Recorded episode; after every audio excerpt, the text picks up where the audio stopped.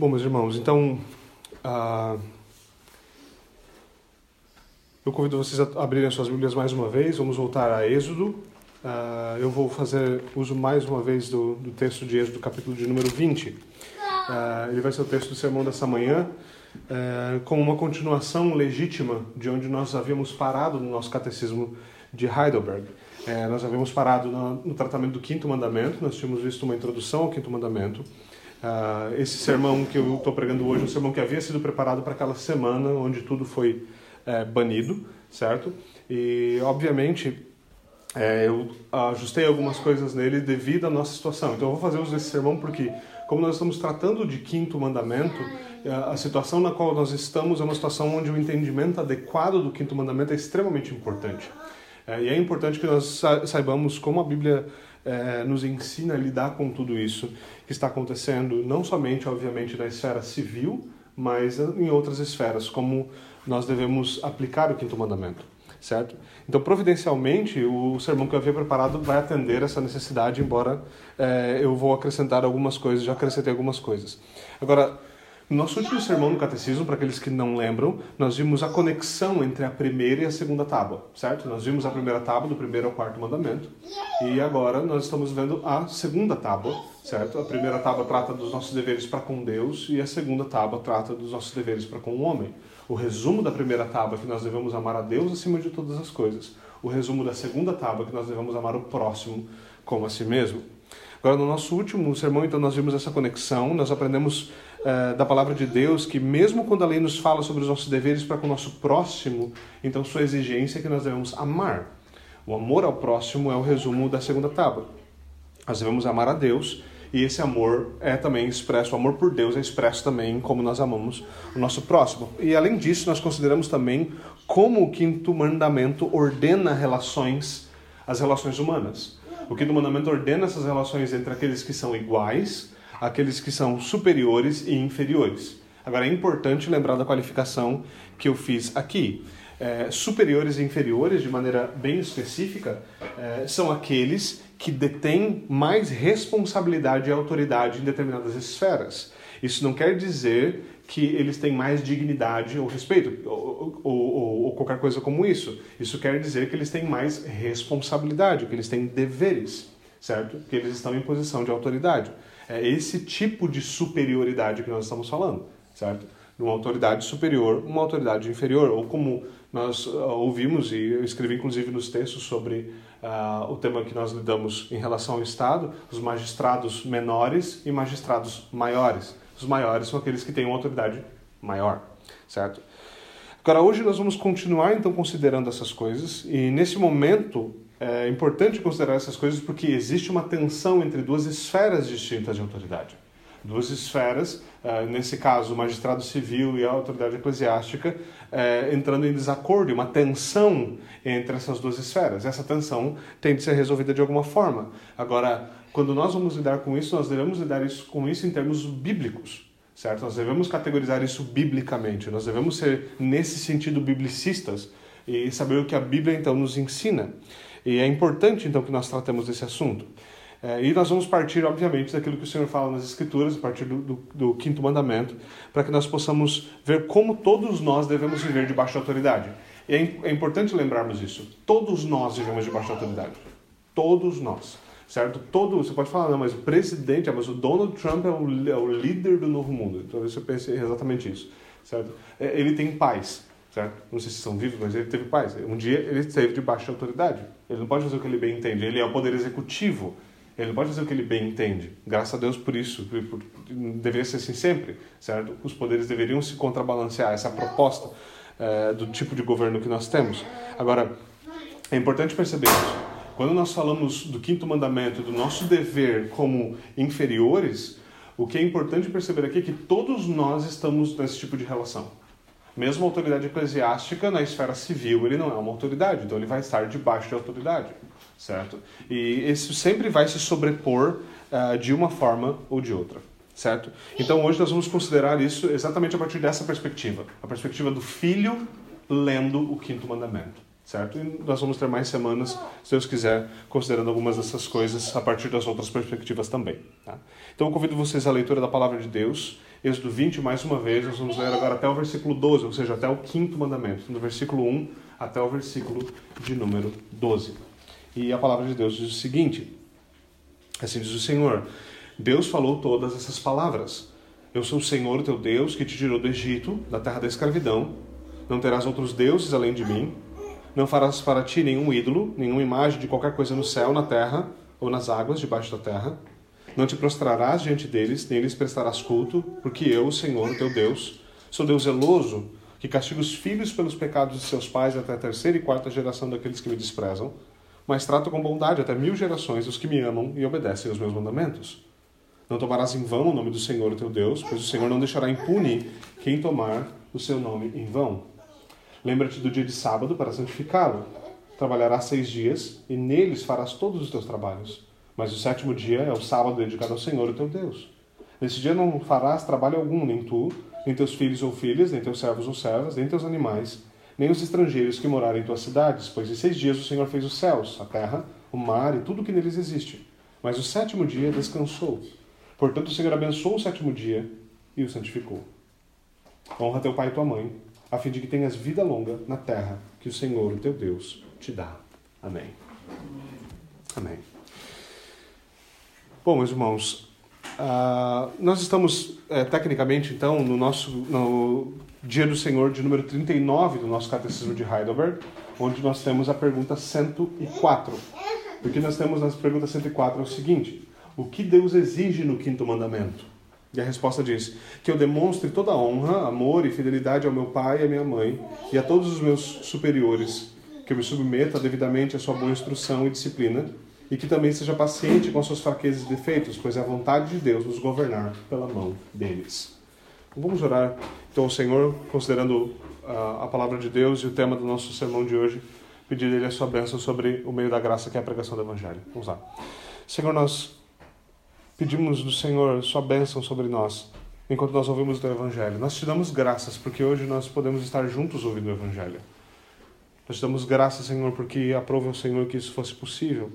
E nós oramos para que o Senhor torne este meio eficaz a nós, para que a palavra não chegue apenas aos nossos ouvidos, mas ela alcance o nosso coração, que nós possamos realmente ser alimentados e possamos, Senhor, ser de fato, de fato, rendidos à tua verdade. É o que nós te pedimos em nome de Jesus Cristo. Amém. Amém. Bom, meus irmãos, é... quando nós nos deparamos com o quinto mandamento, então ele, nós vemos que ele traz uma ordenança de maneira muito específica muito explícita aos filhos. Quando ele diz ordena o teu pai, tu, é, é, obedeça o seu pai e sua mãe, honra o teu pai e tua mãe, ele está se dirigindo objetivamente aos filhos. A palavra honra, pai e mãe, deixa isso obviamente ah, claro para nós. Agora, como nós vimos ah, no sermão passado, e algum tempo atrás, eu vou recapitular isso rapidamente, a palavra pai e mãe aqui não se aplicam apenas ao nosso, ao nosso pai e à nossa mãe, certo? Ela não é estritamente atada a isso, mas elas devem ser consideradas de maneira mais ampla, certo? De maneira mais ampla, de maneira que nós possamos entender que isso se aplica à nossa família imediata, mas sabendo que isso vai além da nossa família imediata, incluindo também os nossos outros superiores, certo? Nas suas esferas uh, distintas. Agora, quando nós consideramos a quem é dirigido o mandamento, nós devemos também reconhecer que ele não se aplica apenas a filhos. Se o título então de pai e mãe não se aplicam apenas ao pai e mãe na família imediata, o título de filhos, obviamente, deve ser entendido de maneira mais ampla também, entendendo todos aqueles que estão debaixo de autoridade legítima. Se você está em algum, qualquer que seja a esfera, e você está debaixo de autoridade legítima, então certo? Esse mandamento fala com você, ele se dirige a você. Se você está numa posição de que, alguma forma, você tem que estar em submissão, esse mandamento se aplica a você. Agora, quando nós consideramos as diferentes esferas da vida, todos nós estamos nessa situação, certo? Existem esferas diferentes e elas devem ser entendidas de maneira adequada. E quando nós entendemos, nós percebemos que todos nós estamos necessariamente debaixo de autoridade. Por quê? Por causa da própria natureza da autoridade. Autoridade absoluta entre homens não existe. O único que é Senhor sobre tudo é Deus. O único que se assenta sobre o trono do universo é Cristo. Toda autoridade legítima é derivada dele, vem dele, é ordenada por ele. Ele detém a autoridade absoluta. Então, todo o outro governo na vida, toda outra esfera de autoridade na vida é limitada por quem? Por aquele que detém toda a autoridade, certo? Essa delimitação é algo bom, certo? É algo bom. Não é bom que homens imperfeitos detenham poder absoluto, certo? Isso não é, não é difícil de perceber isso. Tem vários exemplos na história de como isso deu muito errado. Né? Então nós precisamos compreender isso. Isso é um princípio bíblico do qual a autoridade é derivada.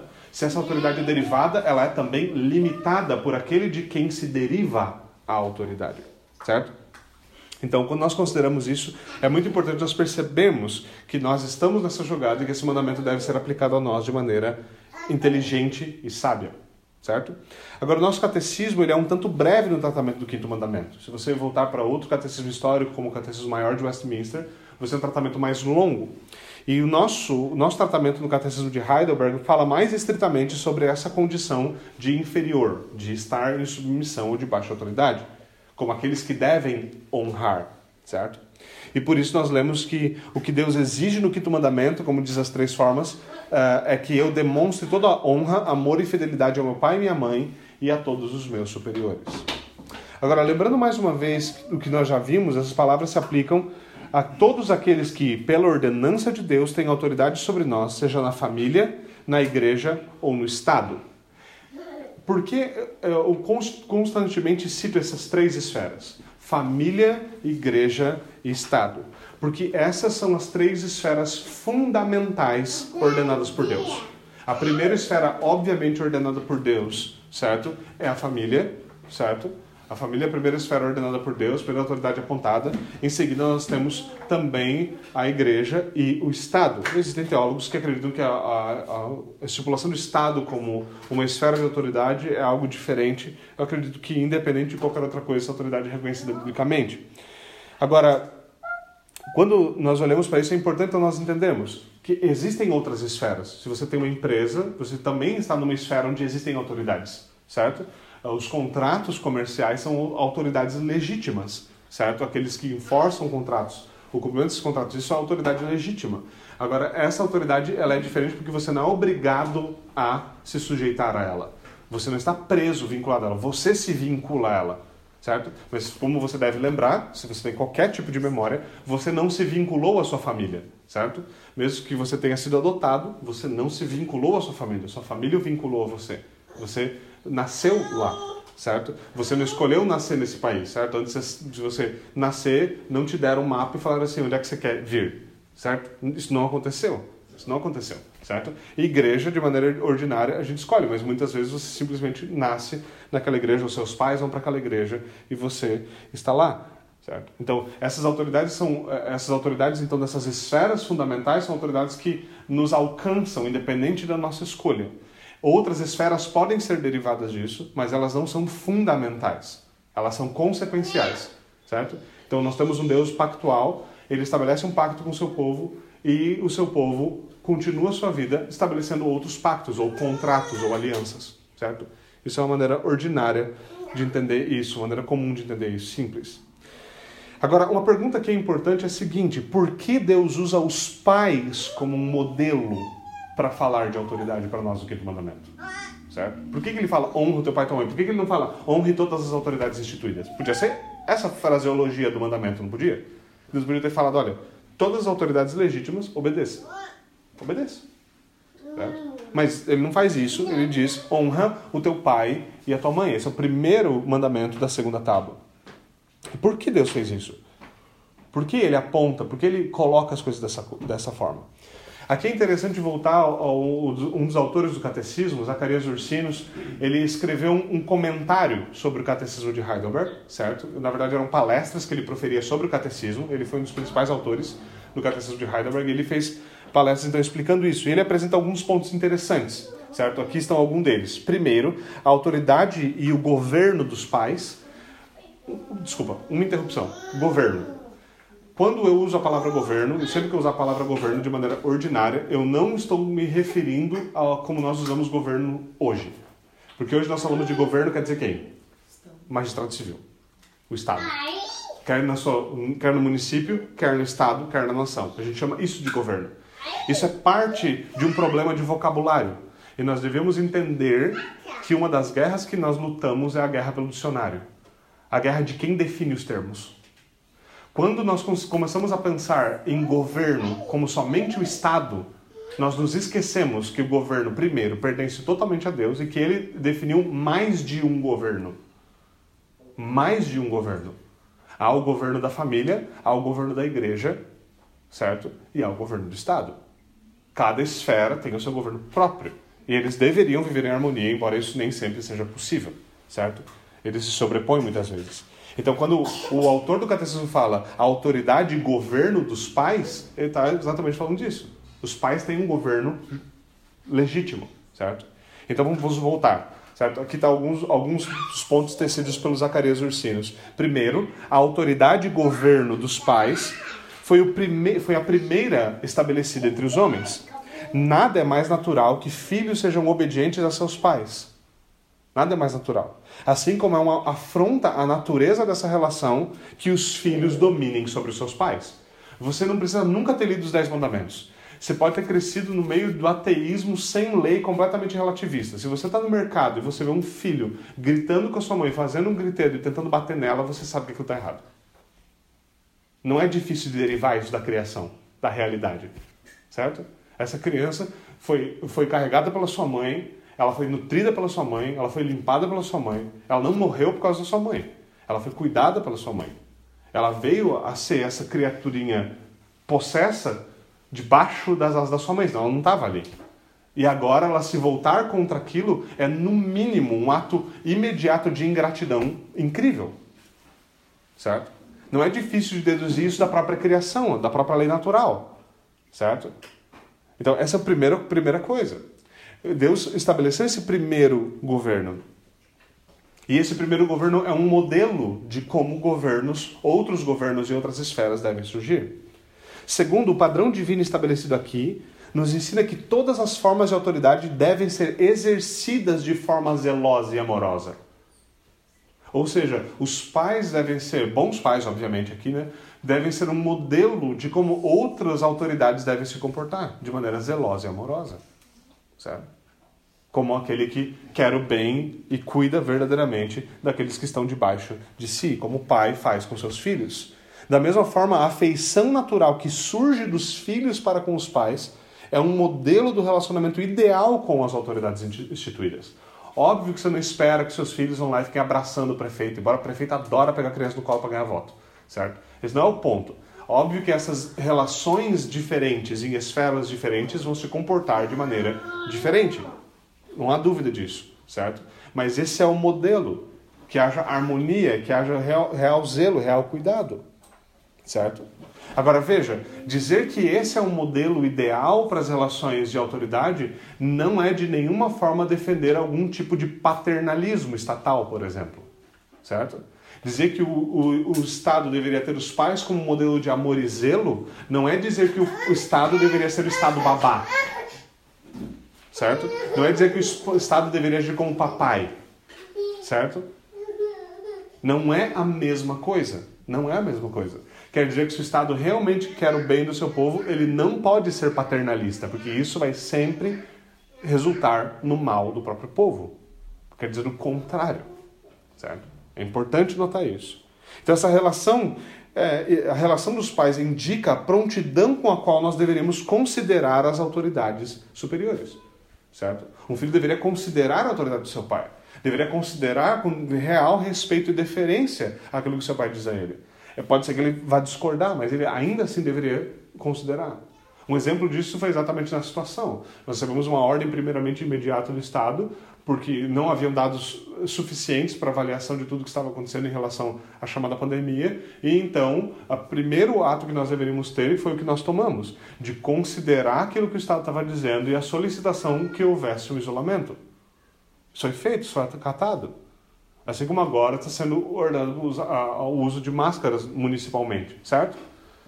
Então, ouvir e, ouvir e considerar com sinceridade e honestidade, com amor e zelo, é algo próprio daqueles que estão debaixo de autoridade. Esse é um, um exemplo simples. Nós consideramos, foi pedido, a, a, pedido primeiramente um, um, tempo de 30 dias. Esses 30 dias se cumpriram na sexta-feira.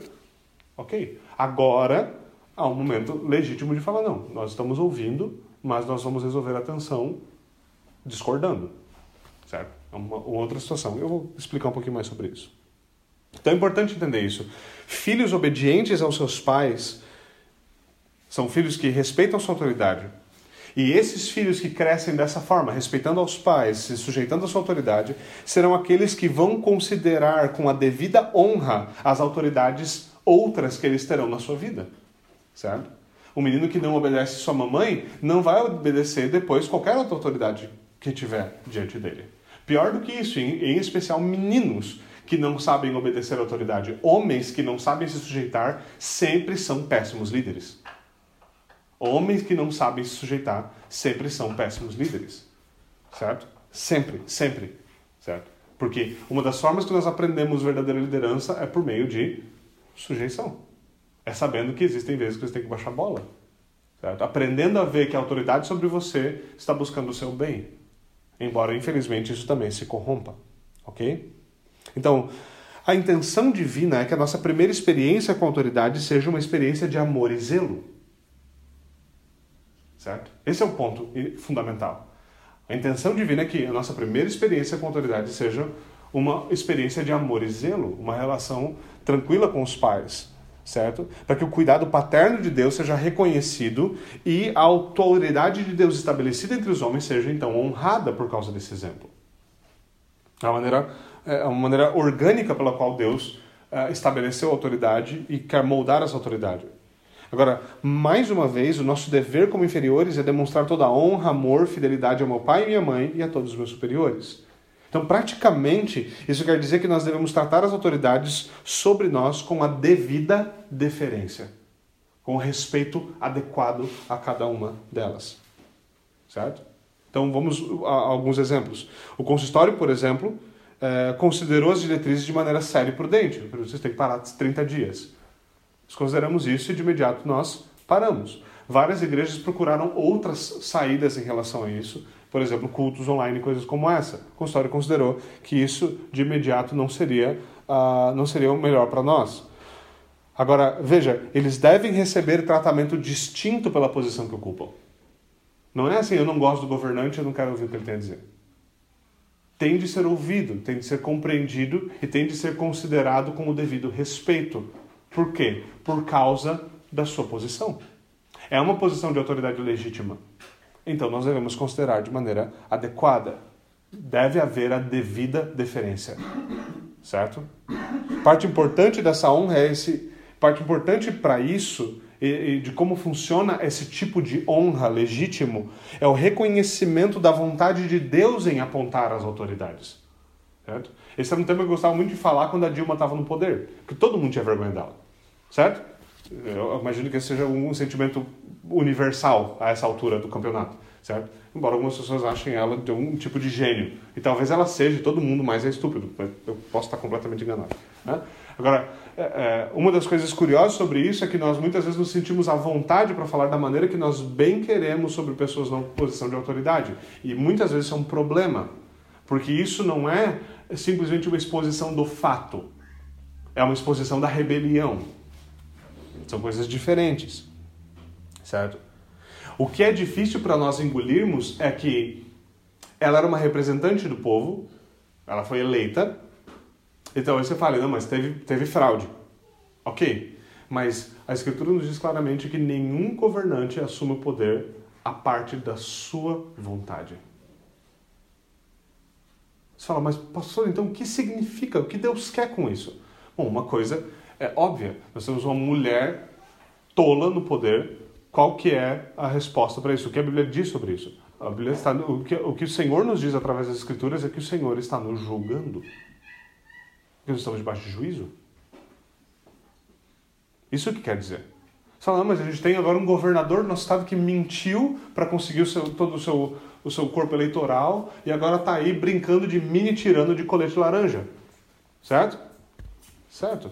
E o que significa? Significa que o Senhor está julgando, que o Senhor está corrigindo, que o Senhor está disciplinando. O Senhor não perdeu o controle, falou: opa, não, não sabia que esse cara, esse aqui também ele era do Bolsonaro. Deus não cai nessa. Nós caímos nessa. Certo? Nós caímos nessa. É importante perceber isso. Então, uma das primeiras coisas, e isso é uma coisa muito importante na família, porque todos nós, a gente pode falar bons pais, todo mundo que tem um bom pai tem um pai que tem defeito, certo? Todo mundo tem um bom pai. A única pessoa que teve um filho perfeito foi José e Maria. Né? O resto, todo mundo teve pai com defeito e filho com defeito. Vai vir com problema. Vai, vão acontecer problemas. Mas a essência fundamental de como os inferiores, aqueles em submissão, devem entender o raciocínio basilar para que eles compreendam por que eles devem se sujeitar, está no seguinte: Deus, Deus apontou, Deus apontou tal autoridade. Então, sabe quando o filho tem aquela. fica doido na adolescência, certo? Bate o momento da demência, bate a porta, certo? Fica enraivecido, sai dizendo: Eu não pedi por essa família. Falou, Exatamente. Deus ordenou. Deus ordenou.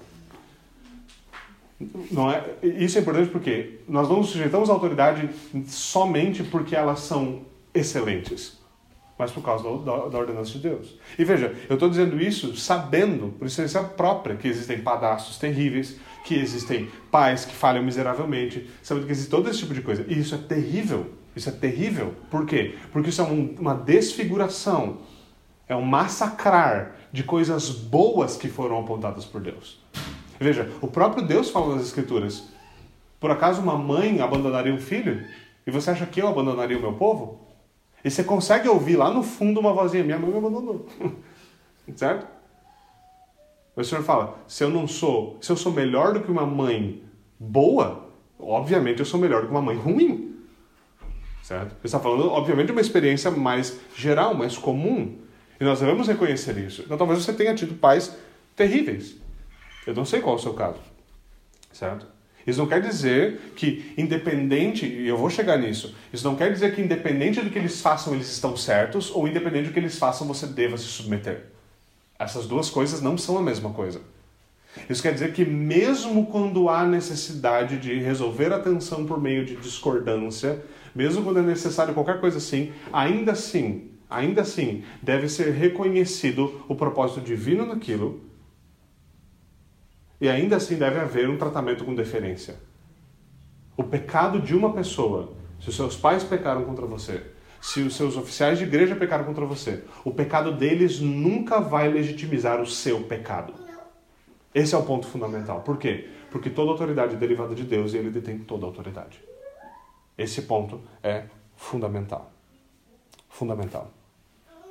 Então, mesmo que esse apontamento divino indique incorreção divina, como é o nosso caso, nós devemos considerar a autoridade de Deus.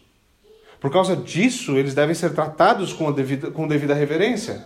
Agora, essa reverência será distinta de acordo com a posição a qual eles ocupam, certo?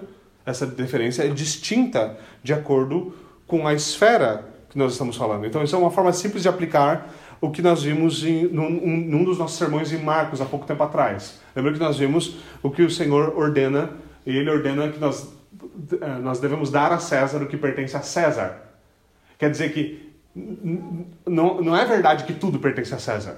Não é verdade que o Estado é Deus. Não é verdade que o Estado é absoluto. Então não deve ser tudo dado ao Estado. Certo? Ele não é autoridade absoluta. Existem coisas devidas que devem ser dadas e coisas que não devem ser dadas. Tudo pertence ao Senhor, então nós devemos obedecer em honra ao Senhor. É importante perceber isso. A ordem da Escritura é que a cada um deve ser entregue aquilo que lhe é devido. E há diferenças. Certo? Isso implica no fato de que a honra e deferência para com os nossos pais é distinta de honra e deferência para com o Estado. Você deve ser caloroso, amoroso, gentil com seus pais. Você não precisa, para honrar a autoridade civil, você não precisa abraçar eles levar café da manhã na cama para eles. Não, não é assim que essa honra se manifesta. Essa é outra esfera, e nessa outra esfera, honra se manifesta de maneira distinta, mas ela ainda deve ser honra. Um exemplo claro disso é que você não deve imposto para os seus pais. Se, seus pais, se seu pai cobrava imposto de você, provavelmente ele não foi um bom pai, certo? É, é bem, bem justo dizer, certo? Se você, como eu, odeia todo raciocínio de impostos, você sabe quão terrível seria pagar imposto em casa, né? certo? Então, isso não é devido aos pais. Não é devido aos pais, mas é devido ao Estado, certo? E, mas nós devemos obedecer aos nossos pais de maneira bem mais ampla do que nós devemos obedecer ao Estado, certo? Principalmente quando nós ainda estamos debaixo do cuidado dos nossos pais, certo? Principalmente quando nós ainda vivemos de, a, a, a, partir da renda deles, debaixo do teto deles, certo? Quanto mais a, a autoridade deles permeia a nossa vida, maior a autoridade nós devemos, é, maior a sujeição nós devemos ceder. Agora, outra forma de dizer isso, como um bom autor colocou, é definir isso tudo em ministérios. Eu gosto desse tipo de linguagem por quê? Porque confronta o absurdo estatal que nós temos hoje, certo? Então o raciocínio seria basicamente isso. Deus apontou a família como o ministério da saúde, da educação e do bem-estar social. A família é o ministério da saúde, da educação e do bem-estar social. A igreja é o ministério da palavra e dos sacramentos. E o Estado é o ministério, o Estado é ministério da justiça e da defesa civil, da proteção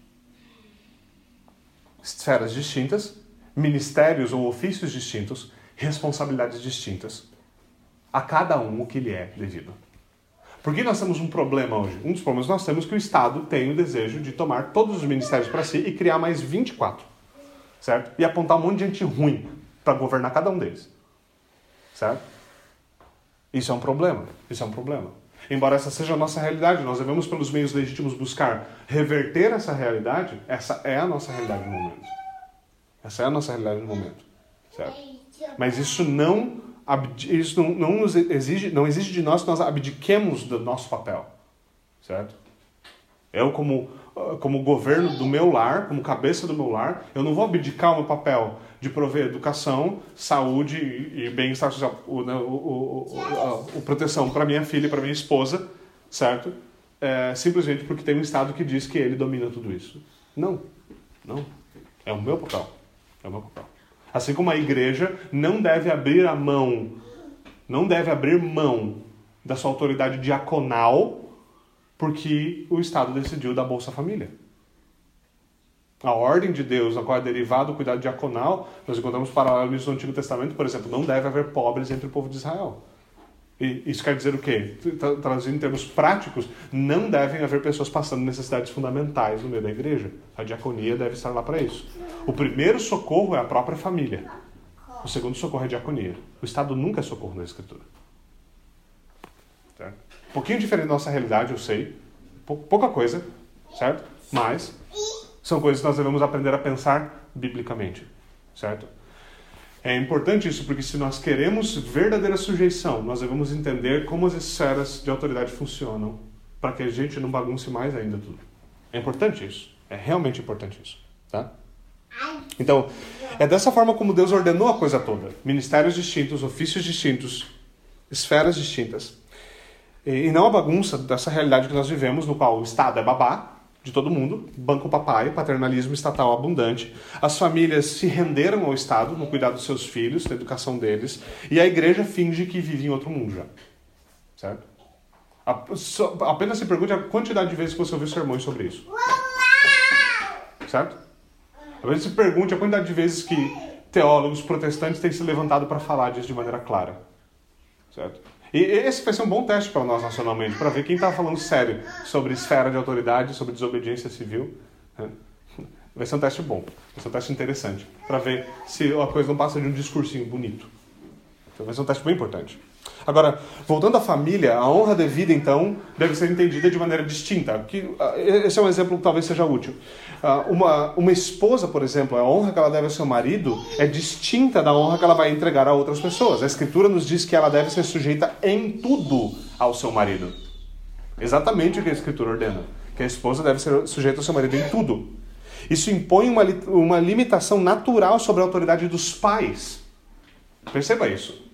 Uma mulher se casa, até o momento que ela se casa, ela está debaixo da autoridade dos seus pais. Talvez ela já seja mais velha, ela já, já tenha o seu próprio sustento e tudo mais. Então essa autoridade dos pais é restringida por causa da liberdade que ela já tem. Se ela é mais velha e ela tem meio de sobrevivência. Sem problema nenhum. Mas ainda assim, até ali, o governo dos seus pais é legítimo sobre ela.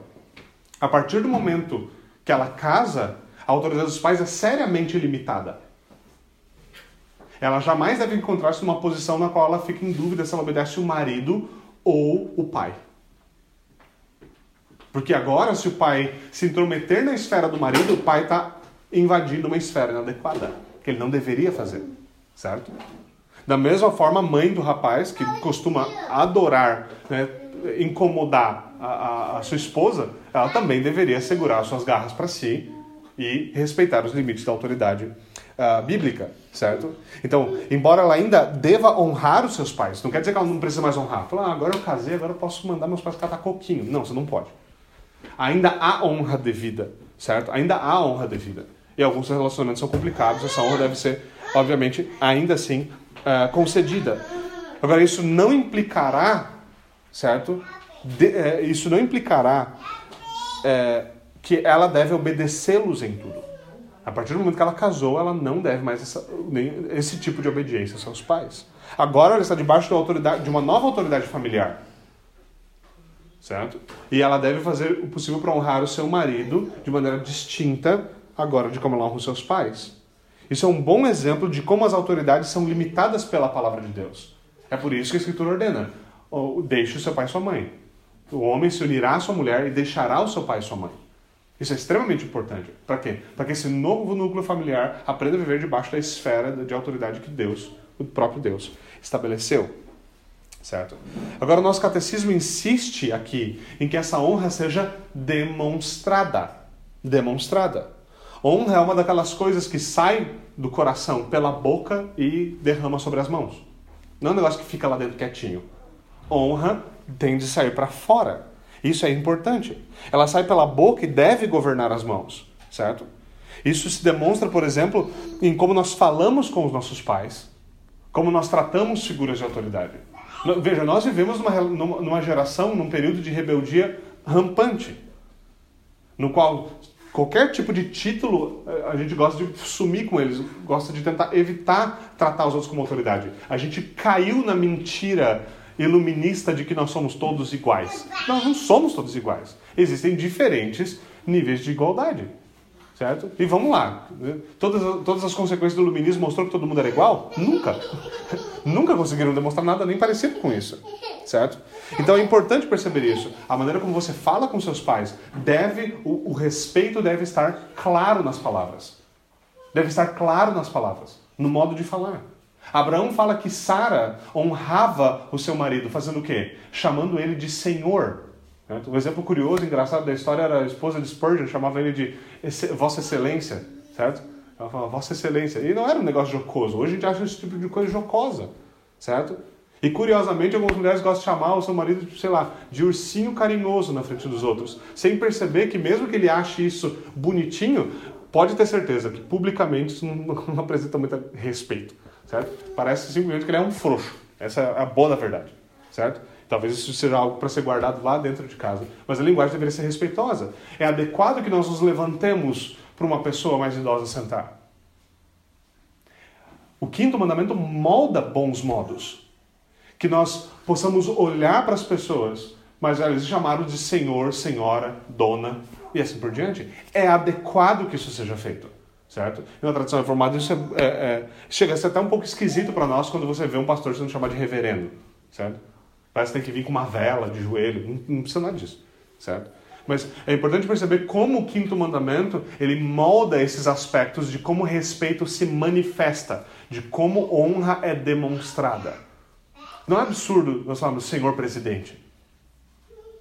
Está numa posição legítima de autoridade. Ah, mas eu não gosto do presidente. Eu entendo, mas, certo? Talvez você também não goste muito do seu avô porque ele pegava no seu pé. Isso não quer dizer que você poderia falar, chamar ele de qualquer coisa. Honra deve ser demonstrada. Honra deve ser demonstrada. Agora, é importante, e último ponto aqui é: isso não quer dizer que se você falar as palavras certas, você consegue escapar do mandamento. Os dez mandamentos não exigem de nós simplesmente que nós nos moldemos a lei de Deus de uma maneira externa. Certo? É necessário internalizar a lei. É necessário amá-la. O Catecismo Maior de Westminster, por exemplo, fala que o pecado não está apenas em escarnecer da autoridade civil ou de, de, ou de qualquer autoridade, mas em toda conduta insubmissa e escandalosa que resulta em vergonha e desonra para a autoridade. Perceba isso. Se nós considerarmos a autoridade como apontadas por Deus e nós formos gratos pelo exercício dela em nossa vida, de acordo com a sua vontade, nós estaremos, estaremos no caminho de verdadeira obediência. E nós teremos acesso à promessa que é anexada ao mandamento. Agora veja, nosso catecismo continua dizendo que além de demonstrar toda honra, amor e fidelidade ao pai e à mãe e a todos os superiores, nós também devemos nos submeter devidamente às suas instruções e disciplina. Certo?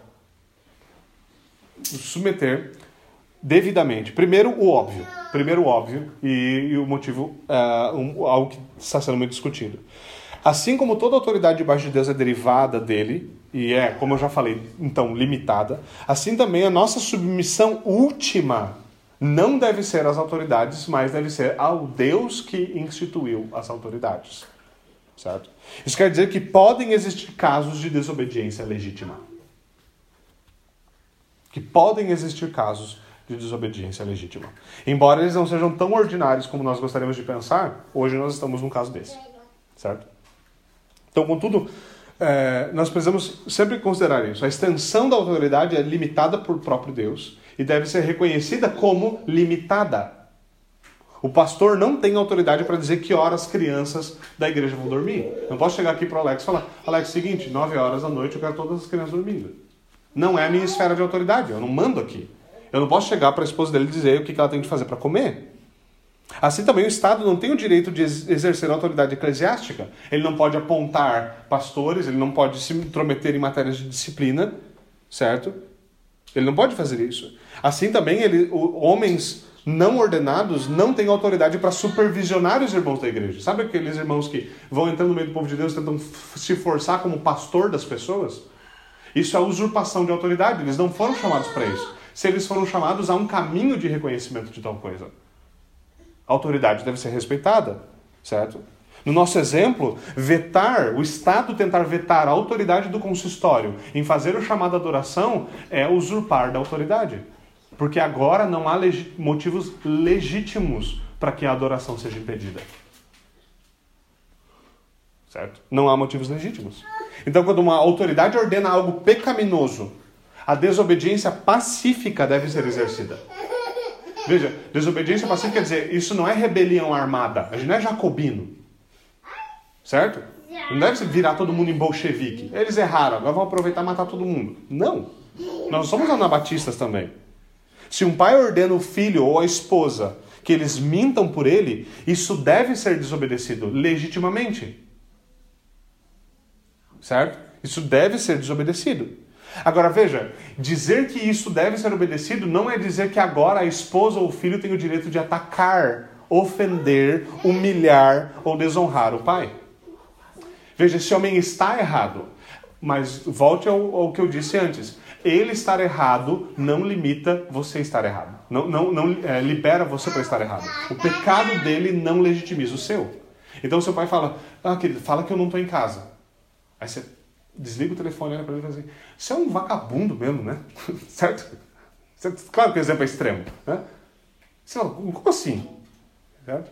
É porque ele errou, agora eu posso soltar os cachorros. Não, você não pode. Você deve, você deve, obviamente, desacatar, você ob, obviamente deve desobedecer, mas a postura de deferência deveria ser mantida.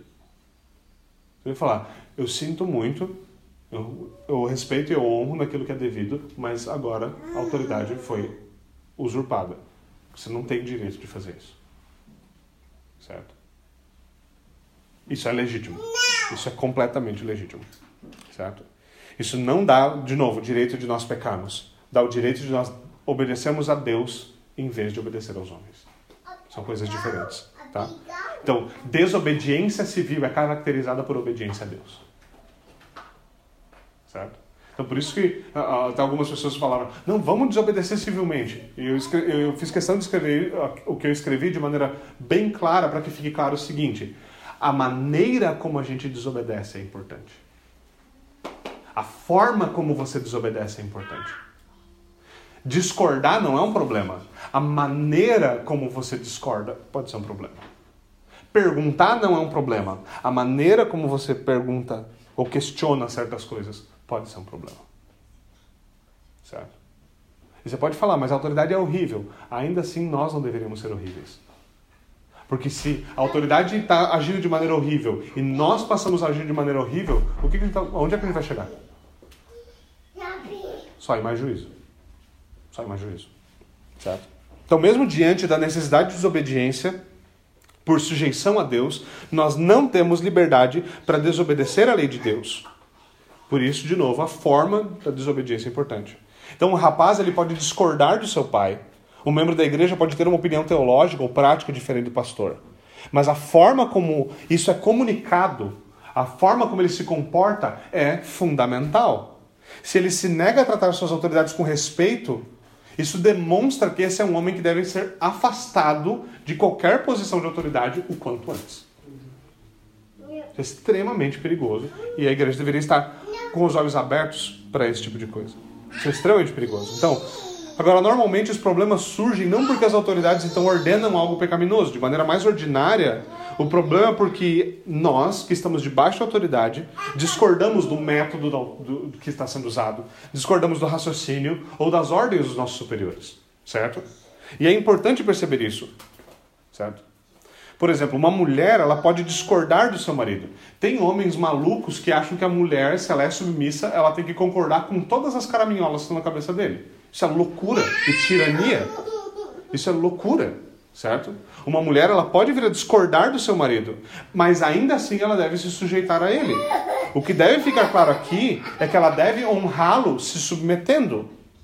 Agora, é importante enfatizar, e eu vou fazer isso nos próximos sermões de maneira bastante clara, que o marido será responsável pela decisão, pelas consequências, e ele prestará contas por aquilo que ele está fazendo.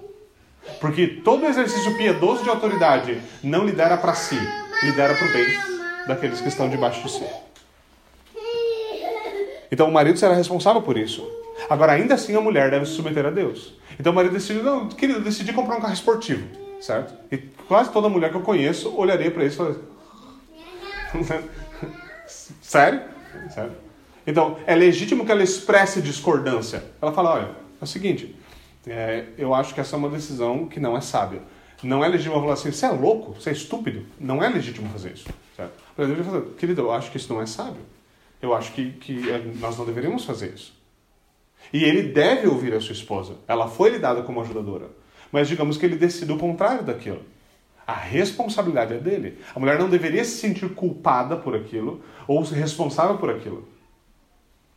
E é óbvio que é muito possível que ela se sinta temerosa por aquilo. Por quê? Porque se eles não têm uma boa condição para ter aquilo, o que isso quer dizer é que possivelmente ela pode passar necessidade. E nessa hora ela deve confiar no Senhor. Se esse marido chegar ao ponto de colocar numa, numa situação inadequada, ela pode procurar por meios bíblicos de lidar com essa situação. Mas a primeira coisa que a igreja deve fazer nesse caso é responsabilizar o cabra completamente pela atitude dele. E, refor e reforçar o fato de que ele deve agir de maneira adequada, suprir a sua esposa e muito provavelmente dar o fim no carro de uma vez por todas e começar a cuidar da sua família, por exemplo. Certo?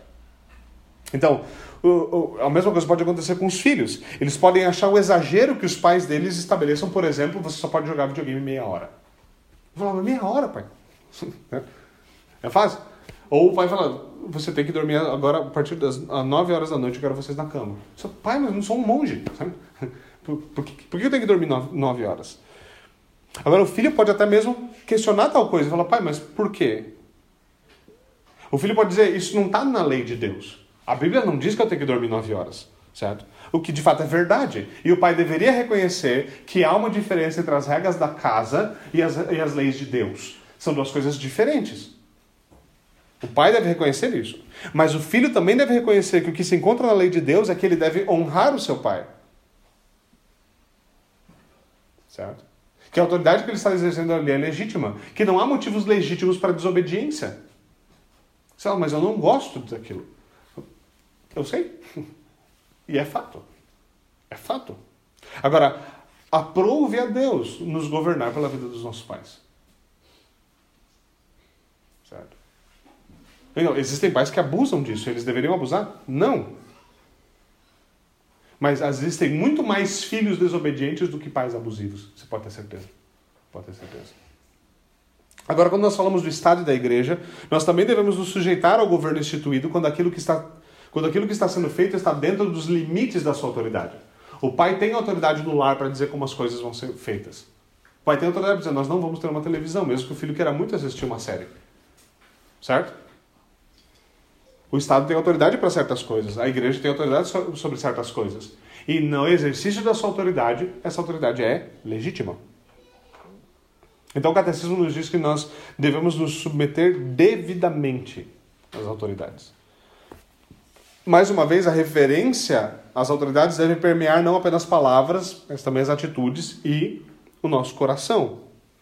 Então, mulheres que cumprem seus deveres murmurando, filhos que lavam a louça emburrados, membros da igreja que obedecem à lei de Deus como se, um, como se tivesse sido colocado um fardo sobre eles, eles não estão desobedecendo. Eles não estão obedecendo. Um pai que fala, querido, por favor, abre a porta para mim. A criança vai marchando, parecendo que parecendo um nazistinha, certo? Até a porta. Abre a porta, quase quebra a porta na parede e atende a visita de cara feia. Ele está obedecendo externamente, mas aquilo não é obediência de forma alguma. Uma mulher que recebe do seu marido determinada diretriz, certo? E ela faz enquanto reclama, liga para sua mãe, para suas amigas, xingando ele, dizendo que ele é maluco, incompetente, que ele não ama ela e tudo mais, ela não está obedecendo. Ela não está obedecendo. Certo? Isso é, isso é importante nós percebemos. obediência é um negócio que deve moldar o nosso coração. E nós devemos aprender a moldar, nós devemos aprender a nos sujeitar a essas coisas. A gente faz isso com criança, pelo menos deveria fazer isso com criança, certo? É a velha história. Filho, diz obrigado. Não, você vai dizer obrigado. Certo? Não, é muito fácil alguém olhar e dizer assim, ah, mas ele não precisa dizer se ele não está se ele não tá com vontade. Ah, mas ele já vai ter vontade. Deixa eu ficar cinco minutinhos com ele no quarto, ele vai voltar com muita vontade de dizer obrigado. Por quê? Porque nós queremos que ele diga obrigado. Porque nós queremos que eles expressem gratidão. Porque a obediência a essas coisas esse exercício de obediência, essa prática de obediência a essas coisas, ajuda a moldar o nosso coração. Nós somos moldados de uma maneira meio kantiana, hegeliana, nós achamos de alguma forma que se a coisa não flui naturalmente da gente, não é genuíno. Nós sempre fazemos isso. Esse raciocínio não é bíblico. Certo? A pessoa, ah, eu não ofertei na igreja porque eu não senti no meu coração. Você precisa de um novo coração, safado. Ah, eu não obedeço ao marido porque eu não me sinto. Não interessa o que você sente. Interessa o que a lei de Deus diz. Se você esperar a inclinação do seu coração para ser piedoso, sabe quando que você vai ser piedoso? Nunca. Nunca. É isso que vai acontecer. Nós devemos aprender a nos moldar pela palavra de Deus. Certo? Então a palavra de Deus fala: você que oferta, faça com alegria. Fala, pastor, o que eu faço se eu não tenho alegria? você dá em arrependimento, pedindo que o Senhor enche o seu coração de alegria. É, a, a solução não é eu vou desobedecer triste, porque eu não consigo obedecer triste. A solução é obedeça em arrependimento, pedindo por verdadeira alegria. E não é isso só porque eu estou falando de oferta da igreja, é para qualquer outra coisa. Se você tem dificuldade, por exemplo, em sujeitar ao seu patrão, na sua empresa, coisas como essa, você deveria, dentro da esfera legítima, obviamente, você deveria fazer o exercício adequado. Se você, por exemplo, tem falado palavras inadequadas contra o seu patrão, contra o seu chefe ou contra autoridades, uma das coisas que você deveria fazer é abandonar a murmuração e começar a falar palavras de edificação. Despir-se do mau comportamento e substituí-lo por um comportamento piedoso, até que seu coração se sujeite àquilo que a palavra de Deus ordena. Esse é um meio legítimo de fazer, certo? Nós devemos ficar esperando o sentimento vir, certo? Nós devemos ser ativos nisso. Agora, isso quer dizer então que deve haver uma disposição mental, deve haver uma disposição mental, emocional que não que deve moldar a verdadeira obediência, que torna a verdadeira obediência aceitável certo? Obedecer murmurando, obedecer batendo, gritando, xingando, não é obedecer. Deve haver uma verdadeira disposição, deve haver verdadeira alegria no cumprimento da lei de Deus. Por quê? Porque a lei diz que nós devemos amar. Você vê alguém amando enquanto está xingando? Certo? O amor não se enraivece, o amor não guarda rancor, o amor. Certo? Nós temos uma definição clara do que é a lei de Deus. A lei de Deus é caracterizada por amar certo? Seu filho está indo lavar louça para você, ele quebra dois dos pratos de tão irado que ele está, ele não está fazendo aquilo porque ele ama alguém, certo? Ele está fazendo aquilo porque ele ele está fazendo aquilo porque, embora ele odeie um monte de coisa, ele não pode se voltar contra elas, só isso. E essa não é a disposição que nós devemos ter. Não é suficiente, então, nós nos confortarmos, conformarmos, mais uma vez, externamente à lei de Deus. Como diz o salmista, nós devemos ter prazer na lei de Deus, meditar nela de dia e de noite. Nós aprenderam a nos sujeitar a isso. Agora, isso, como bem coloca o nosso catecismo, deve incluir a sujeição à disciplina. E, mais uma vez, as diferentes esferas disciplinam de maneira diferente. Certo?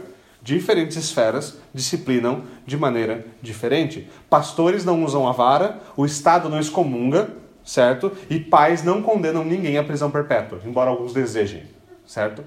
Não é assim que funciona. Pais têm a vara, certo? Pais têm a vara. O Estado tem tribunais. A igreja tem tribunais eclesiásticos, certo? A igreja tem a disciplina eclesiástica. É importante isso. Assim, eles devem exercer o ofício para o qual eles foram chamados e é desonra rebelar-se contra qualquer exercício legítimo de autoridade. Então, existem situações nas quais é necessário haver disciplina, correção, e isso deve acontecer. E no caso do abuso de autoridade, a obediência a Deus contrariando os homens pode trazer consequências. Como nós já vimos tantas vezes na história da igreja. Os apóstolos pregaram em desobediência ao Estado e foram martirizados por causa disso. O que foi feito é injusto. Mas isso não muda o fato. Isso não muda o fato. Certo? De que aquelas autoridades eram autoridades. Certo? Isso é, isso é extremamente, extremamente importante. Extremamente importante. Então, é natural que na família os pais disciplinem, certo? Pecados dos seus filhos. Disciplinem más atitudes, maus comportamentos dos seus filhos. E eles devem fazer isso, certo? Esse é um exercício legítimo de disciplina. É legítimo que na igreja pecados sejam tratados como pecado e disciplinados, corrigidos. E é papel do Estado, certo? Corrigir aquilo que é crime. E essa é uma longa discussão, não vou entrar nela hoje, certo? Mas o preceito bíblico fundamental é isso. Se houve crime, então deve haver punição. Essa é a primeira coisa. E é preceito bíblico que uma pessoa só deve ser considerada culpada quando foi provado, além de qualquer dúvida, que ela é a culpada. Ela é inocente até que se prove o contrário. Esse é o preceito bíblico, certo? E inclusive é preceito bíblico que não deveria haver punições preventivas. Isso dá um pano para manga gigante, eu não vou entrar nisso agora, mas é esse o conceito bíblico do negócio, certo?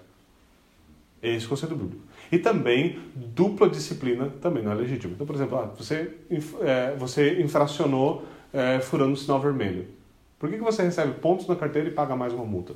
São duas punições. Se nenhum crime objetivo foi cometido, por que você está sendo punido? Certo? Várias, várias punições hoje são preventivas, certo? Isso é muito mais uma posição positivista do que qualquer coisa que lembre da lei de Deus, certo? E obviamente, de novo, isso dá um monte de discussão, esse não é o ponto do sermão, tá? Então, a verdade simples em tudo isso é qual? A verdade simples é que é difícil se submeter à autoridade. Todos nós que estamos debaixo da autoridade pensamos isso. Cara, é difícil. Mulheres pensam, cara, meu marido é difícil. Os filhos pensam, cara, meus pais é difícil. Meu patrão, esse governador. É fácil pensar nisso. um dos problemas com isso é o seguinte: nós esquecemos que exercer a autoridade piedosa é muito difícil. É muito difícil. A Escritura tem exortações claras sobre isso. Não queiram muito de vocês ser mestres. Isso é perigoso. Posição de autoridade inclui um verdadeiro perigo. Você vai dar contas daquele sobre quem você foi autoridade. É difícil liderar.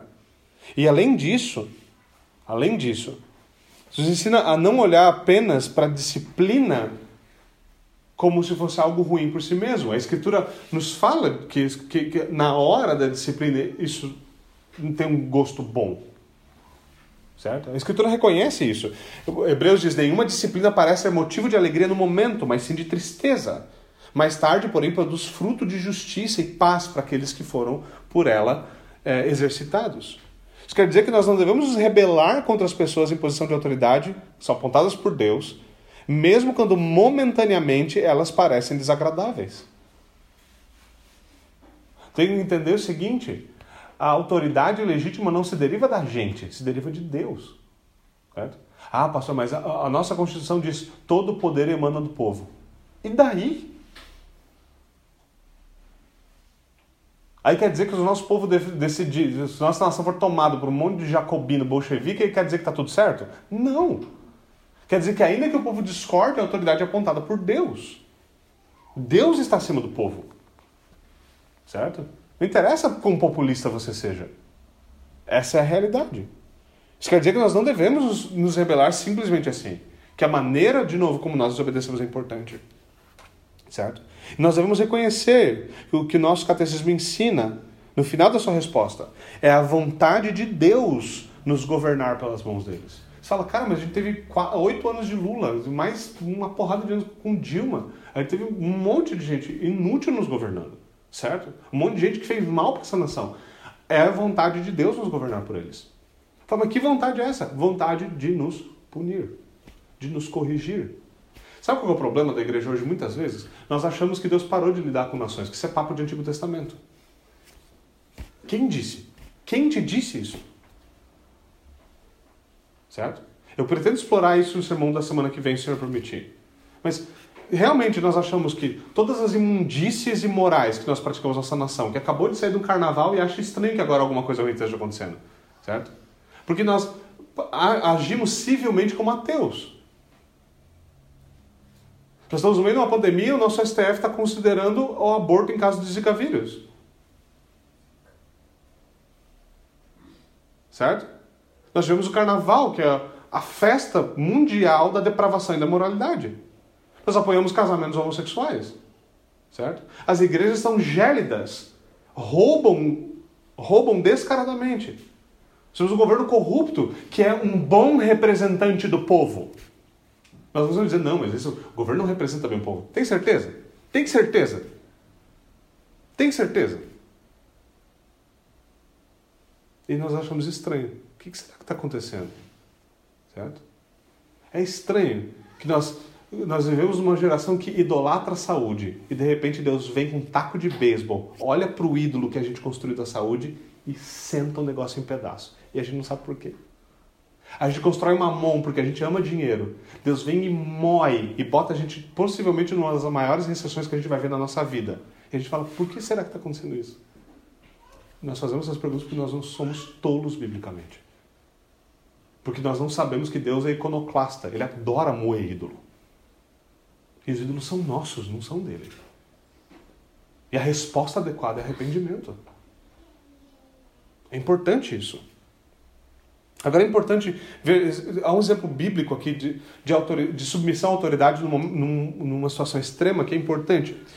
É, é importante notar. 1 Samuel, 1 Samuel 26 nos fala de Davi é, de quando Davi estava fugindo de Saul. E a história é, obviamente, muito intensa. Agora, esse momento em 1 Samuel 26 é bem interessante porque Saul está caçando Davi, está caçando Davi, certo? E ele continua correndo atrás dele, tentando matá-lo, e isso é injusto. Saul é o rei, o que ele está fazendo é injusto, o que ele está fazendo é ímpio, mas ele é o rei, ele está fazendo isso. Agora, em 1 Samuel 26, Abissai, ele está junto com Davi, e eles vão até o acampamento de Saul certo? E Abner, o guarda de Saul, está junto com Saul. Agora, Abner, o protetor de Saul, acaba dormindo em vez de proteger Saul. Acaba dormindo em vez de proteger Saul, certo? Abissai entra com Davi na tenda e vê ali uma oportunidade de fazer o quê? De pegar a, a, a lança de Saul, que ele jogou contra o filho, jogou contra, contra Davi, de pegar a lança de Saul e matar Saul com a própria lança dele. Abissai vem e fala, cara, Deus deu esse momento para nós. Deus deu esse momento para nós. Estamos aqui, Abner, que é um guerreiro, dormindo, vamos matar o cara. Vamos matar ele com a própria lança dele. Davi, contudo, ele confia no Senhor, ele não desonra o rei. Ele não desonra o rei. Apesar de Saul caçar ele como um cão, é isso que o texto fala.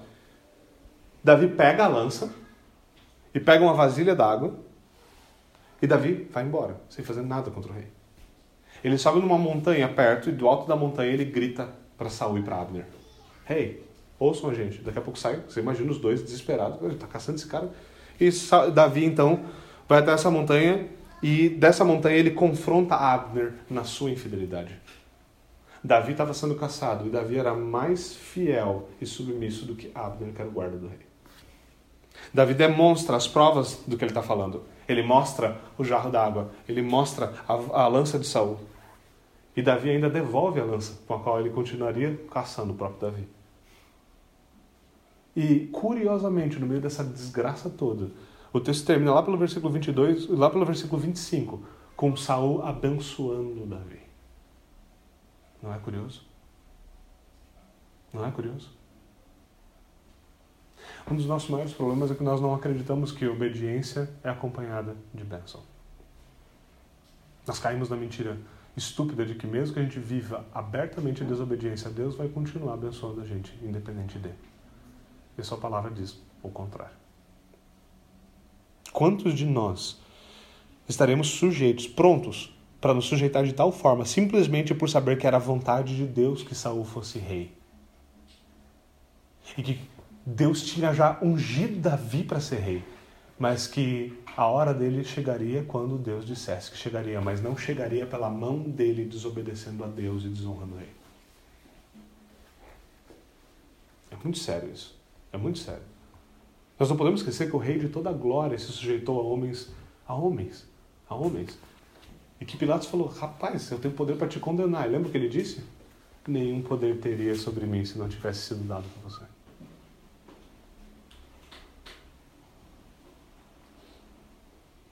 Nós devemos lembrar dos benefícios que o Senhor nos concede por meio das autoridades e por meio da obediência. Mesmo sendo verdade que várias pessoas tiveram, de novo, pais difíceis, chefes difíceis, gente que negligenciou seus papéis, isso não quer dizer que nós devemos negligenciar o nosso. Isso é extremamente importante. Isso nos leva ao nosso último ponto. Eu sei que o meu sermão está um pouquinho mais longo hoje. Estou tirando atraso, certo? Fiquei tempo sem falar. Tenham paciência comigo. Uma informação importante aqui no catecismo, eu quero terminar cobrindo ela, é a seguinte: que nós devemos ser pacientes com as fraquezas e defeitos das autoridades que estão sobre nós. Certo? Pois, de novo, é a vontade de Deus nos governar por meio delas. O catecismo nos diz que é dever dos inferiores para com os superiores a defesa e a manutenção da sua autoridade, conforme a sua posição os catecismos de Westminster, e a natureza do seu ofício, e suportar as suas falhas e encobri-las com amor, sendo uma honra para eles e para a sua autoridade. Existe tal coisa qual cobrir com amor, existe tal coisa tal ser paciente com os defeitos.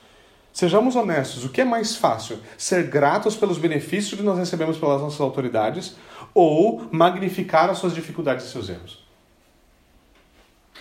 Vamos ter um diferente. O que é mais gostoso? Falar mal dos outros ou falar bem dos outros? Então, um amigo meu sempre fala isso. Cara, é bom falar mal dos outros. É a prova última que você é pecador. É, todo mundo gosta. É muito fácil fazer isso. Certo? É mais fácil se rebelar do que orar para que o Senhor ajude os oficiais sobre nós, as autoridades sobre nós a serem fiéis no seu ofício. É muito mais fácil. É verdade que muitos pais nunca estão errados, muitos pastores nunca pediram perdão na vida, certo? E que isso dificulta muito todas as coisas. Certo? Isso é importante. Pais deveriam ensinar aos seus filhos o que eles devem fazer quando eles erram. Por quê? Porque pais erram e filhos erram. Como é que os pais ensinam um filho a agir no momento no qual eles pecaram? Demonstrando para eles como se arrepende. Como? Na prática. Não falando, eu nunca errei, mas eu vou te dar umas dicas sobre o que você poderia fazer. Né? Pastores, da mesma forma. Nós jamais devemos, de novo, mesmo nessa área, imaginar que a falta alheia legitimiza o nosso pecado. Nós devemos reconhecer que, em sua sabedoria, Deus apontou homens para a posição de autoridade. Ou seja, o Deus de toda sabedoria e conhecimento, sabendo das nossas fraquezas e pecados, ainda assim concedeu autoridade a homens imperfeitos e falhos. Não concedeu autoridade absoluta, mas ele concedeu. E nós não devemos ser tolo, tolos e imaginar que nós somos mais sábios do que o próprio Deus. Eu não teria estabelecido autoridade assim. Eu teria estabelecido loucura e anarquia. Muito útil. Muito útil. Certo? Muito útil. A maioria de nós não percebe que toda a herança que nós temos no Ocidente foi trazida até nós por meio das autoridades legítimas e, e de um povo se sujeitando àquilo que Deus havia instituído. Isso é parte do processo, gente. É parte do processo. Quem de nós quer começar do zero uma, uma, uma cultura a partir da manhã? Ninguém. Não existe isso. Isso é impossível. Nem mesmo nós devemos achar que isso é uma desculpa também para que as autoridades pequem sem ser corrigidas. Essa é síndrome do ungidão, certo? Ah, aquele ali é ungido do Senhor, está aprontando, roubando, dormindo todo mundo, mas não tem problema, porque ele é ungido do Senhor, ninguém pode tocar nele. Veja, nós não temos mais Saul. A figura do rei de Israel era uma figura distinta da qual não poderia ser tocada. Isso é muito importante para nós entendermos esse relacionamento com o Estado, porque às vezes nós lemos, como eu mencionei no texto sobre Romanos 13, nós lemos sobre a necessidade de sujeição, por exemplo, à autoridade do Estado, mas nós devemos nos lembrar que aquela, eh, nós não somos mais súditos, nós somos cidadãos. Há uma grande diferença com isso. Nós não acreditamos mais no direito divino dos reis, certo? Havia isso. A Inglaterra foi, foi por exemplo, os protestantes da Inglaterra sofreram por causa disso, certo? Por quê? É o direito divino do rei. O rei faz o que ele quer. Porque ele, ele, a pessoa é investida de autoridade. E uma das bênçãos do protestantismo, uma das bênçãos da fé reformada foi o quê? Nós mudarmos essa visão para uma visão bíblica que é qual? Que o ofício detém a autoridade, não a pessoa. Isso quer dizer que a pessoa pode ser deposta daquela posição e outra pessoa pode ocupar o seu lugar. Certo? Graças a Deus por isso, é uma bênção. Porque isso é uma forma que nós temos de ter uma rotatividade que impede que tiranos brotem. E eles continuam brotando, mas pelo menos assim a gente põe o pé no freio. Entende? Então essa, essa, esse conceito é importante. Por isso nenhum homem no ministério, por exemplo, pastoral, deveria imaginar que ele não pode ser tirado dali. Porque ele pode. Porque não pertence a ele o ofício. O ofício pertence a Deus. Ele concede esse exercício àquele que está ocupando esse ofício. Isso é algo adequado. Algo adequado. Agora, é verdade que muitos homens, então, em posição de autoridade, eles desonram o seu ofício. Eles ficam aquém. Pastores que são relapsos, pais que falham uh, e assim por diante. E, e, e oficiais do Estado, desse está cheio de exemplo, certo? Oficiais do Estado que fazem um monte de, de porcaria, certo? Mas ainda assim, é importante perceber, até que haja motivo legítimo para depô-lo, nós devemos honrá-lo. E na maneira como nós vamos depor, essa maneira deve ser honrada. É importante perceber isso. As falhas deles não legitimizam a nossa, o nosso desprezo. Enquanto é claro que existem casos nos quais uma pessoa deve ser removida do ofício. Existem casos que essa pessoa simplesmente tem dificuldades e limitações. E ela deveria ser tolerada com paciência. Com paciência. Certo? Paciência. Isso é importante. Um autor coloca isso de uma maneira bem interessante. Esse é aquele caso no qual você tem, por exemplo, um general. Mas esse cara não, não, ele não é como um general. Ele é fraco nas suas decisões, ele é ruim de estratégia, ele pisa na bola, ele é um péssimo exemplo moral. Mas às vezes tem que bater continência com o uniforme. Ele ainda está ocupando aquela posição. Aquela posição apontada por Deus é uma posição de autoridade. Nós devemos aprender a distinguir isso. Então, por exemplo, talvez o, exemplo do feminismo talvez é um exemplo útil para nós. Certo? Então, toda mulher acha que toda autoridade masculina é abusiva. Ela teve um, ruim, um pai ruim e ela acha que é legítimo transformar isso numa ideologia desgraçada. Certo? Simplesmente assim. Agora veja, se você teve um pai ruim, não quer dizer que todos os pais são ruins. Quer dizer que pais ruins são pais ruins. O problema disso para muitas pessoas é o quê? É que isso não faz o problema o centro do universo, que é o que muitas vezes nós queremos fazer. Certo? Dominados por uma política, por uma política de, uh, basicamente de uh, de cobiça, que é basicamente como, feito, como é feito política hoje, certo? Toda essa doutrina da vitimização é muito poderosa. Então eu posso pegar o meu caso de uma experiência ruim com meu pai e simplesmente projetar ela para a realidade de toda a sociedade e começar a gritar abaixo o patriarcado, certo? Às vezes é necessário bater continência simplesmente por uniforme. Às vezes esse é de fato o caso. Então, nós devemos ver aqui que, apesar das fraquezas e falhas das nossas autoridades, e eu, eu posso falar isso falando até mesmo de mim como pastor, com falhas, com limitações, com problemas e dificuldades. Ainda assim, nós devemos reconhecer que Deus apontou esses homens. E nós não podemos esquecer do seguinte: que Ele mesmo usa tudo isso para o nosso bem. O Senhor continua sendo fiel, mesmo quando autoridades são infiéis. Lembra da história de José? Certo? Rejeitado pelos irmãos, ainda que tentando, o pai tentando proteger, rejeitado pelos irmãos, ferrado pelo patrão, ferrado pelo faraó, ferrado por todo mundo. E ainda assim, o Senhor usou tudo aquilo para o seu bem. Usou tudo aquilo para o seu bem. E vamos ser bem honestos: quantos de nós não aprendemos e não fomos aperfeiçoados na nossa relação como inferiores, como aqueles que estão sujeitos?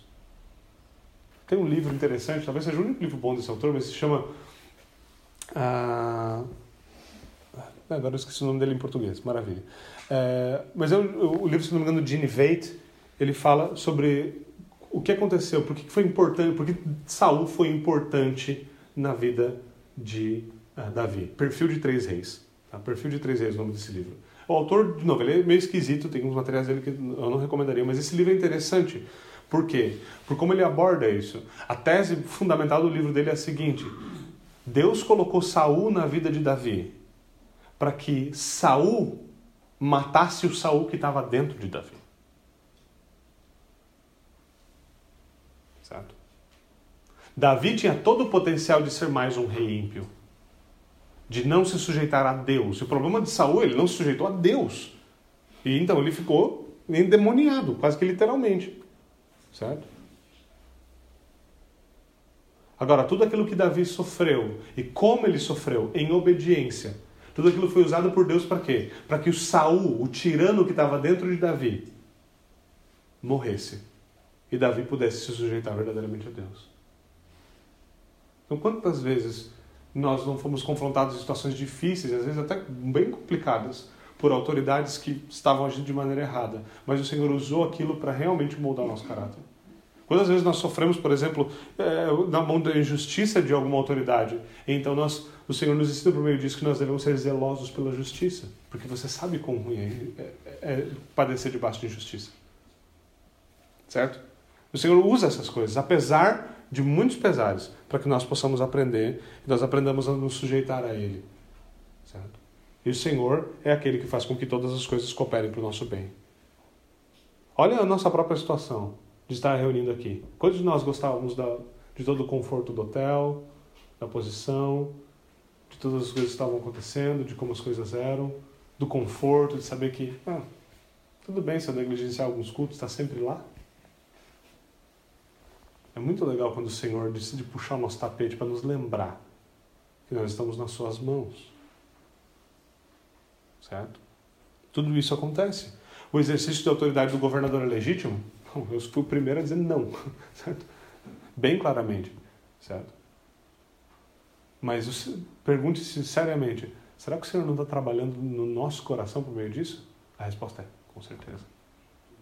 Observe todos aqueles que diriam abertamente, não, temos que desobedecer, temos que nos reunir. E a pergunta é, cadê eles? Certo? Todos aqueles que se se, é, se impuseram pessoas que ficariam firmes pela verdade. Certo? Essa é uma situação extremamente delicada quando nós vivemos. Certo? A pergunta é: como nós vamos obedecer a Deus enquanto nós honramos as autoridades devidamente? Por fim, nós vamos considerar então essa promessa anexa ao mandamento. Ele diz o seguinte: honra teu pai e tua mãe, para que tenhas vida longa na terra que o Senhor teu Deus te dá. Certo? Sua promessa de vida longa. Isso não quer dizer que filhos obedientes nunca vão morrer, certo? Isso não quer dizer que eles vão sempre morrer com 103 anos de idade. Não é exatamente isso, certo? aqui nós devemos nos lembrar que essa promessa é estendida como uma bênção da obediência. Certo?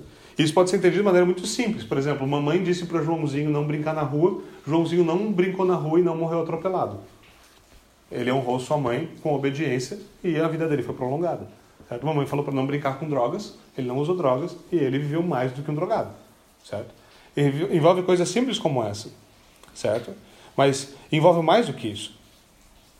Certo? Envolve mais do que isso. Não apenas isso deve ser entendido, não apenas uma extensão comum da vida. Nós devemos entender o seguinte: verdadeira obediência é a obediência da fé. Verdadeira obediência é a obediência que se obedece porque se tem fé. Por quê? Porque verdadeira obediência flui da fé. Flui da fé. Fé no filho obediente. Quando nós temos fé em Cristo, em Jesus Cristo, nele que foi o filho obediente, então essa nossa fé nele, a nossa fé no filho obediente, frutifica no quê? E nos tornarmos filhos obedientes.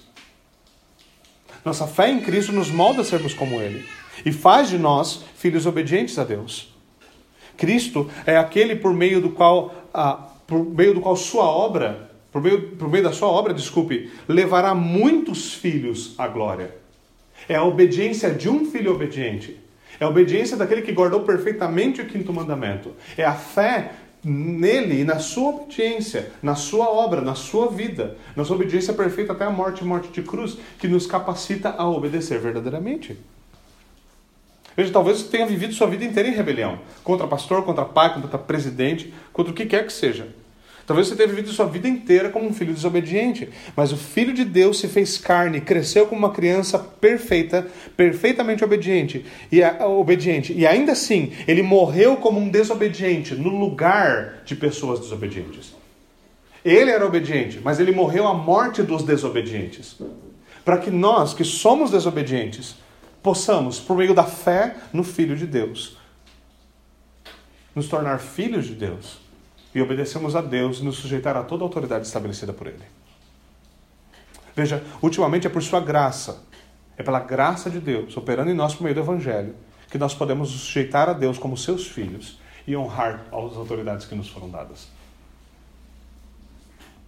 Ou seja, tudo isso, tudo sobre o que nós falamos, e nós devemos fechar considerando isso claramente. Tudo isso, tudo isso é possível como um exercício de fé, porque a obediência é a obediência na fé. Ultimamente, toda obediência a Deus é obediência ao Pai, porque Ele é o Pai de quem toda autoridade se deriva. Vamos orar. Senhor, nós agradecemos ao Senhor pela sua misericórdia e graça para conosco. Nós oramos para que o Senhor aplique o teu evangelho ao nosso coração e nos ensine as verdades apresentadas a nós aqui no quinto mandamento. Tem misericórdia de nós, Senhor. Nos ensina a nos sujeitar nos ensina a temer mais ao Senhor do que aos homens. Nos ensina, Senhor. Por favor. Nós oramos em nome de Jesus Cristo. Amém. Amém.